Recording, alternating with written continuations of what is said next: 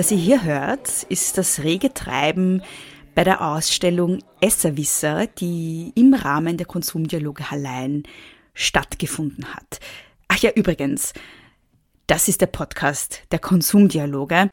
Und ich werde euch gleich auf die Ausstellung mitnehmen und euch auditiv daran teilhaben lassen, was man bei der Ausstellung über unser Essen lernen konnte. Und dafür habe ich Katrin Fischer von den Esserwissern gebeten, mich durch die Ausstellung zu führen. Wir sind hier in der Ausstellung der Esserwisser. Was sind denn die Esserwisser und was wollt ihr denn? Die Esserwisser sagen ganz klar, dass wir viele sind. Die Esserwisser sind Bäuerinnen und Bauern, die die Lebensmittelproduktion in der Hand haben. Es sind Seminarbrände, die zeigen, wie man mit Lebensmitteln umgehen soll, weil ich kann das beste Lebensmittel produzieren, wenn ich es schlecht behandle, habe ich nichts davon. Und eben die Ernährungswissenschaft, was hat das Essen mit mir zu tun? Und wenn es gerade zum Thema Lebensmittel geht und Ernährung geht, dann gibt es nicht einen, der alles weiß, sondern es braucht ganz viele, die miteinander eben die Wissensvermittlung angehen. Was kann ich denn hier lernen in dieser Ausstellung? Was ist hier zu sehen? Grundsätzlich sind wir eigentlich eine digitale Plattform, wo man alles nachlesen äh, und nachschlagen kann. Ist alles auch zum Download zur Verfügung und auf unseren Social Media Kanälen Facebook, Instagram, YouTube und Twitter. Und gerade hier bei der Ausstellung haben wir uns sichtbar gemacht, erlebbar gemacht. Das heißt, wir können äh, auf Wissensfelder herummarschieren und bei jedem Wissensfeld geht es um ein anderes Lebensmittel. Und ähm, da kann man grundsätzlich halt zum Thema zum Beispiel beim Ei, gerade über die Herkunft des Eis was lernen. Beim Getreide, äh, es gibt so viele verschiedene Getreidesorten. Man kann selber quetschen, gibt es ein Rezept dazu. Dann, man kann Butter schütteln bei uns, man hat das Gemüse, wo man es unter das Mikroskop legen kann und versteht, dass es unterschiedliche Gemüsesorten und auch die Jahreszeiten einen Sinn machen. Und so kann man durch die Ausstellung durchgehen und ähm, sich damit befassen, mit den Lebensmitteln selbst und eben aus den drei Themenbereichen. Ich habe mir dann als erstes Themenfeld Obst ausgesucht. Und da hören wir jetzt mal kurz rein, was da zu sehen war bei der Ausstellung. Na, das ist äh, die Speis. Okay. Obst ist zum Beispiel da. Ja, okay. Da, das ist ein Mikroskop, da kann man schauen, wie unterschiedlich unser Gemüse ist. Das heißt, wir, wir zeigen ähm, eine Gurke her, eine Karotte her, wir legen es unter das Mikroskop, wir haben da einen Laptop angeschlossen, wo man gleich das Bild erkennen kann und man sieht, dass es im Sommer Fruchtgemüse gibt, was viel Wasser einlagert, das ist auch super, weil wenn mir im Sommer heiß ist, mag ich auch was Kühlendes äh, essen. Und im Winter habe ich eher die Karotte, ich lege die Karotte jetzt auch aufs Mikroskop und dann sehe ich eigentlich die Struktur der Karotte, wie fest und dicht die ist. Und habe ich weniger Wassereinlagerung, ist ein Gemüse unter der Erde. Und äh, im Sommer, wenn wir rausgehen und es ist alles, die Pflanzen haben diese geballte Ladung an Wasserspeicher und im Herbst zieht sie sich zurück auf den Boden und im Winter unter die Erde. Und so macht es auch Sinn. Und wenn wir die, äh, wir stehen jetzt gerade vor dem Plakat, wo wir die Saisonen sehen, wie sie sich äh, im Jahr verändern. Und gerade wenn ich ähm, die Natur beobachte, alle Lebewesen passen sich ja den Jahreszeiten an und auch wir Menschen sind Lebewesen und sollten sich anpassen. Und im Winter Gurken essen macht einfach für uns wenig Sinn. Und gerade was Nährstoffe anbelangt, ist es so, die gerade Gemüse und Obst lagert am meisten Nährstoffe ein, wenn es reif ist, in der Reifezeit. Und wenn ich es dann ernte, dann habe ich die geballte Ladung von Vitaminen, Mineralstoffen und sekundären Pflanzenstoffen. Und das verliere ich natürlich durch Lagerung oder durch weiteres Herreisen. Und ich finde es auch spannend, wenn man nicht immer im ganzen Jahr über Gurken isst, weil man kann sich auf gewisse Zeiten wieder freuen. Man freut sich auf die Spargelzeit und dann passt er wieder, wenn es vorbei ist. Ja? Und dann freut man sich auf die Erdbeerzeit und es passt er wieder, wenn es vorbei ist. Und so können wir einfach durch das äh, Jahr einfach durchgehen. Ich sehe da hinten äh, große Obstattrappen aus Holz. Was ist ja. das? Bei den Obstattrappen geht es darum, dass wir riechen, weil ähm, Gemüse äh, riecht, Gemüse schmeckt, Gemüse hat Farbe und das sind eben alle sekundären Pflanzenstoffe. Das sind keine primären Stoffe, die die Pflanze braucht. Und mit denen befassen wir uns hier. Und wenn Sie jetzt einfach selber da ein Stöpsel runternehmen und einmal dran riechen, äh, werden Sie da rein mit dem Duft vielleicht nicht gleich erkennen, was das ist. Sie haben gerade an einer Erdbeere gerochen. Ah, ja. Ja, wenn man es dann weiß, dann ist sie, ah ja, genau, das war's, ja. So, ich probiere es jetzt nochmal, ob ich selber Ja. Also ich bilde mir ein, eine Ananas gerochen zu haben. Apfel. Schau. Was haben wir da noch? Ah, riechen? Ja. Ich muss leider gestehen, ich war sehr, sehr so schlecht im Obstriechen. Und das, obwohl ich sehr gerne Obst esse. Das ist natürlich ein Konzentrat, das man draufgehalten hat. Wenn man es weiß. Und das letzte. Ja. So, das errate ich jetzt. Ja, total sicher. Ich gebe einen Tipp: Es ist ein, ein, etwas, was eher so, wenn es warm ist, kommt. Was Haariges? was Haariges. Himbeeren. Ja. Das war einfach. Ja, das haarig gesagt, das ist wirklich einfach. Ja. Ich habe mich dann dazu entschlossen, dass wir zu einer Station weitergehen, wo ich nicht selber Sachen erraten muss, weil ich offensichtlich sehr schlecht darin bin. Also sind wir zur Speisekammer gegangen. Und was das ist, das hört ihr gleich. Die, der Umgang mit Lebensmitteln ist unser ganz äh, wichtiges Anliegen, weil wir in Österreich sehen, dass wir eine große Lebensmittelverschwendung haben und dass ähm, wir auch sehen, dass wir auf der Webseite zum Beispiel den Esserwissen Fragen stellen können. Und die häufigst gestellte Frage bei uns auf der Webseite ist, kann ich das noch essen? Also wenn Karotten zum Beispiel schwarz werden, kann ich das noch essen. Kartoffeln treiben aus. Äh, Brot zum Beispiel, wenn es muffig riecht. Und äh, Joghurt, wo sich Wasser absetzt. Und es ist uns ganz wichtig, das Mindesthaltbarkeitsdatum wirklich zu erklären, was es bedeutet. Es bedeutet nämlich, dass bis zu diesem Datum sich das Lebensmittel nicht verändert. In Nährstoff, ähm, Geschmack, Konsistenz, Farbe. Und ab dem Zeitpunkt darf es sich verändern. Und da geht es darum, auch diese Veränderung wahrzunehmen und einordnen zu können, was passt noch und was passt nicht. Und da können wir uns wirklich auf die Sinne verlassen. Wenn immer wenn etwas stechig riecht oder muffig riecht, ah, dann ist es schon so ein Indiz, es passt für mich nicht mehr. Und äh, um Lebensmittel ganz lange äh, gut zu erhalten, zeigen wir hier in der Speis, das ist einfach ein interaktives Tool auch auf unserer Webseite her, wo man Lebensmittel hingibt. Der Kühlschrank hat unterschiedliche Temperaturen, das wissen ganz viele nicht. In der Gemüselade habe ich die höchste Temperatur, drüber habe ich die niedrigste Temperatur, da habe ich eben das Fleisch und den Fisch drinnen, die Milchprodukte einfach darüber. Äh, alles, was Ethylen ausschüttet, also aus, hergibt, wie Äpfel, zum Beispiel Paprika, Zucchini, kann ich nicht neben anderen Lebensmitteln lagern, weil da die Reifung viel eine schnellere ist. Dementsprechend werden sie separat gelagert. Dunkel lagern muss ich Öle zum Beispiel oder eben die Kartoffeln, sonst treibt sie aus. Und ähm, in die Speise einfach stellen kann ich zum Beispiel Nüsse, Müsli, äh, Mehl und Honig zum Beispiel, Kräuter, die ich lagern kann. Und da gibt es ein Zuordnungsspiel, das ist eine Magnettafel, das heißt, die Kinder können sich austoben, es äh, ausdrucken. Die Kinder und die Erwachsenen. Genau, und die Erwachsenen, es ist auch gar, gar nicht äh, so, äh, nicht, das, nicht das Thema nur von Kindern, sondern gerade von den Erwachsenen, weil äh, Kinder imitieren natürlich. Und dort, was die Mama hinlegt und was der Papa hinlegt im Kühlschrank, dort legen sie es natürlich auch hin. Und das Spiel gibt es auch als Memory zum Ausdrucken auf unserer Webseite, als Spiel. Ich sehe hier auch die Tomaten im Kühlschrank.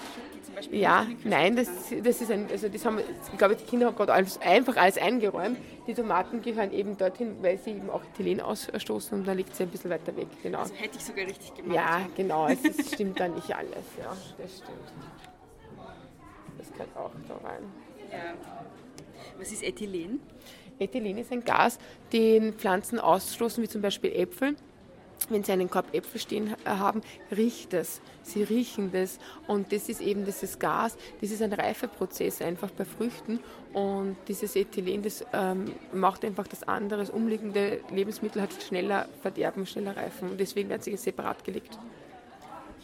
Dankeschön. Und wenn wir schon beim Thema Lebensmittelverschwendung sind, da gab es bei den Konsumdialogen natürlich auch eine Veranstaltung dazu. Und ich habe mir zu diesem Anlass Theo Koch geschnappt von Too Good To Go. Was das ist, erzählt er euch gleich. Ähm, was macht denn Too Good To Go eigentlich? Hi, ja, also Too Good To Go ist eine App und wir bringen ähm, Betriebe, das können Supermärkte, Bäckereien, Unternehmen, aber auch Produzenten oder Landwirte sein, mit überschüssigen Lebensmitteln zusammen mit Usern, die diese abholen, bevor sie in der Tonne landen. Mhm. Genau. Und warum habt ihr euch dazu entschlossen, dass ihr das ähm, aufzieht? Was war der Hintergedanke? Voll, es ist, also wenn man so will, wenn man an den Klimawandel denkt, dann denken wir alle an Atomkraftwerke oder an Flugzeuge oder an Autos, aber zu selten an Lebensmittel, die einfach, die einfach am Teller übrig bleiben. Ja? Ähm, dabei ist es aber eigentlich so, dass Lebensmittelverschwendung für 10% der Treibhausgasemissionen weltweit verantwortlich ist. Warum ist das so? Wenn ich Lebensmittel wegwerfe, werfe ich alle Ressourcen weg, die ich für die Produktion aufgewendet habe. Diese Lebensmittel wurden gekühlt, transportiert, geackert etc. Ja? Und deswegen ist einfach dieser große Verlust an Lebensmittelüberschüssen ist einfach eine große Chance im Kampf gegen die Klimakrise. Und das ist auch schon die Grundlage unserer Motivation. Wie viel wird denn an Lebensmitteln verschwendet? Was wird denn weggeworfen? Ja, also es ist so weltweit, schätzt man, dass es ähm, ein Drittel bis zu 40 Prozent aller produzierten Lebensmittel sind. In Österreich rechnen wir damit, dass es in etwa auf die eine Million Tonnen pro Jahr zugeht Ähm, ist aber irrsinnig schwierig zu sagen, weil die Datenlage leider einfach nicht gut ist. Ja, da müssen wir nachbessern. Ähm, aber es ist zu befürchten, dass es in diese Richtung geht, genau. Ja. Mhm.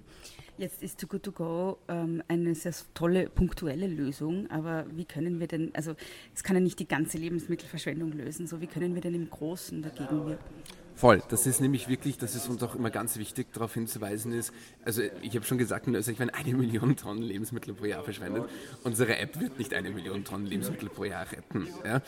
Ähm, die Ursachen für Lebensmittelverschwendung sind ganz unterschiedlich. Also es ist ja klar, in der Landwirtschaft gibt es ganz andere Gründe, warum Lebensmittel verschwendet werden, als bei mir daheim. Ja? Also das ist ja total klar. Und deswegen wenn die Ursachen so vielfältig sind, müssen sie Lösungen halt auch sein. Ja? Also wir brauchen ganz viele andere innovative Unternehmen, die diese Frage annehmen. Wir brauchen aber auch regulatorische Maßnahmen. Mhm. Andere Länder machen das vor. Man kann auch regulatorisch gegen Lebensmittelverschwendung vorgehen. Ja? Und vor allem, das Allerwichtigste ist, wir brauchen eine Veränderung des Konsumentenverhaltens. Wir brauchen wirklich ein Bewusstsein für das Thema. Äh, welche regulatorischen Maßnahmen könnte man da setzen? Ja, also die allererste Grundvoraussetzung wäre mal eine ordentliche Datenlage. Ja, also wir müssen, wenn wir die Lösungen erarbeiten wollen, müssen wir die Probleme kennen und die Ursachen. Ja. Aber abgesehen davon sehen wir eine ganze Breite an. Das, es geht viel um Transparenz, das Mindesthaltbarkeitsdatum ist eine teilweise eine Lebensmittelverschwendungsmaschine, ja, die einfach missverstanden wird. Ein Mindesthaltbarkeitsdatum ist etwa vergleichbar mit einer Herstellergarantie und hat eigentlich nichts mit einem Ablaufdatum zu tun. Mhm. Ja.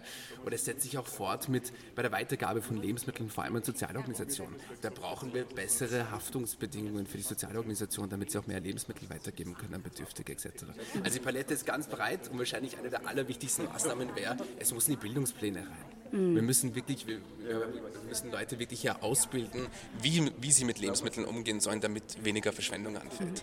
Sollten Lebensmittel aber trotzdem verderben oder Lebensmittelmüll anfallen, dann kann man sie mit der Wurmbox zu Kompost verarbeiten. Und auch darüber hört ihr jetzt gleich mehr. Wir stehen hier vor einer Holzkiste. Was ist denn da drin? Ähm, in der Holzkiste sind Kompostwürmer. Und die liebste Tätigkeit von Kompostwürmern ist die, dass sie unseren Biomüll fressen und dann daraus Erde machen. Und so wird aus 10 Kilo Biomüll 1 Kilo Erde. Und das ist so ziemlich die coolste Erde, weil es ganz viele Mikroorganismen, die lebendig sind, enthält und ganz viele Nährstoffe. Mhm. Ähm, ihr nennt es euch auch Wurmkiste, wurmkiste.at. Ähm, genau, was kann man denn, also wie genau, kann man, man vielleicht kurz erzählen, wie genau das funktioniert? Ähm, genau. Also das funktioniert so, der Hocker steht idealerweise in der Küche, wo der Biomüll, äh, Biomüll auch anfällt. Für faule Menschen, für mich, die im Winter nicht rausgehen wollen, äußerst praktisch. Genau, und ähm, man öffnet den Deckel, äh, schneidet den Biomüll vorher vielleicht nur ein bisschen klein und gibt ihn dann einfach in die Wurmkiste und macht den Deckel wieder zu und nützt es dann zwischendurch als Sitzgelegenheit. Und was machen dann die Würmer daraus? Die Würmer arbeiten in der Kiste mit Mikroorganismen zusammen, die besiedeln den Biomüll und so wird dann aus der Bananenschale, aus dem Apfelputz, aus dem Kaffeesatz, aus dem Teebeutel innerhalb von drei Wochen Erde. Und diese Würmer kann man bei euch kaufen?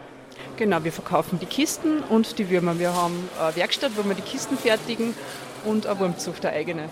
So wird aus dem Biomüll die eigene Erde, die man dann wieder am Balkon, am Fensterbankerl im Garten hernehmen kann. Und idealerweise, man braucht dann auch keine, keine frische Erde jedes Mal kaufen, sondern man nimmt einfach die aus dem Vorjahr her, mischt so 10%, 25% Wurmhumus drunter, lockert das alles gut auf und man hat wieder lebendigen Boden, der bereit ist für die nächste Pflanzengeneration, die dann auch wieder im Biomüll landen. Ja.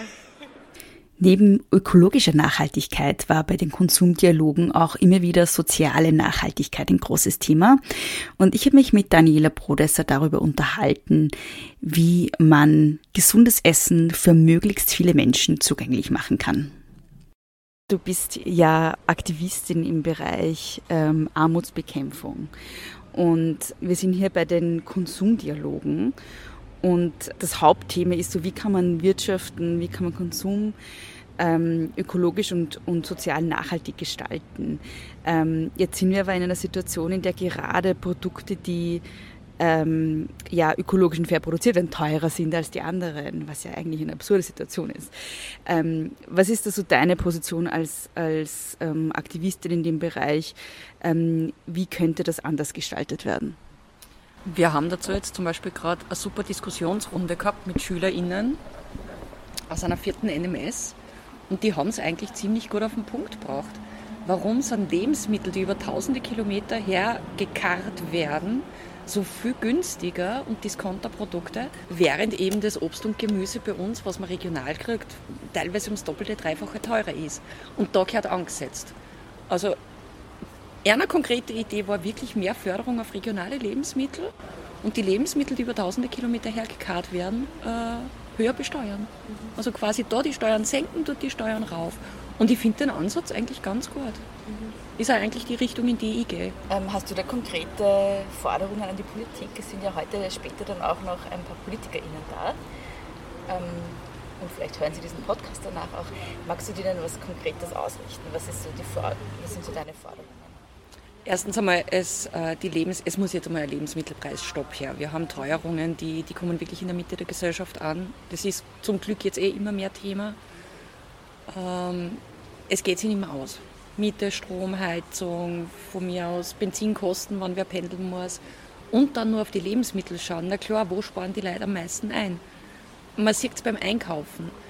Äh, der armutsbetroffene Teil der Bevölkerung, der bis jetzt schon war, kommt inzwischen in Schwierigkeiten, dass er günstig einkaufen geht, weil die Mitte der Gesellschaft die Diskontprodukte nimmt. Und es muss jetzt endlich von der Regierung wirklich ein Preisstopp her.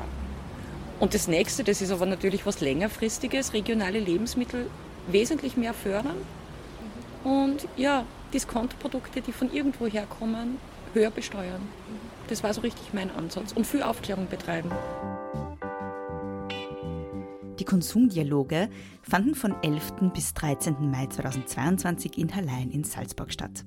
In der alten Saline kamen drei Tage lang Interessierte und ExpertInnen zusammen, WissenschaftlerInnen, PolitikerInnen, AktivistInnen, LebensmittelproduzentInnen, Bäuerinnen und Bauern, JournalistInnen, PhilosophInnen, AutorInnen, VertreterInnen von Arbeiterkammer und Landwirtschaftskammer, UnternehmerInnen und KünstlerInnen, um dort Fragen rund um Nachhaltigkeit, Wirtschaft und Konsum auf Augenhöhe zu diskutieren.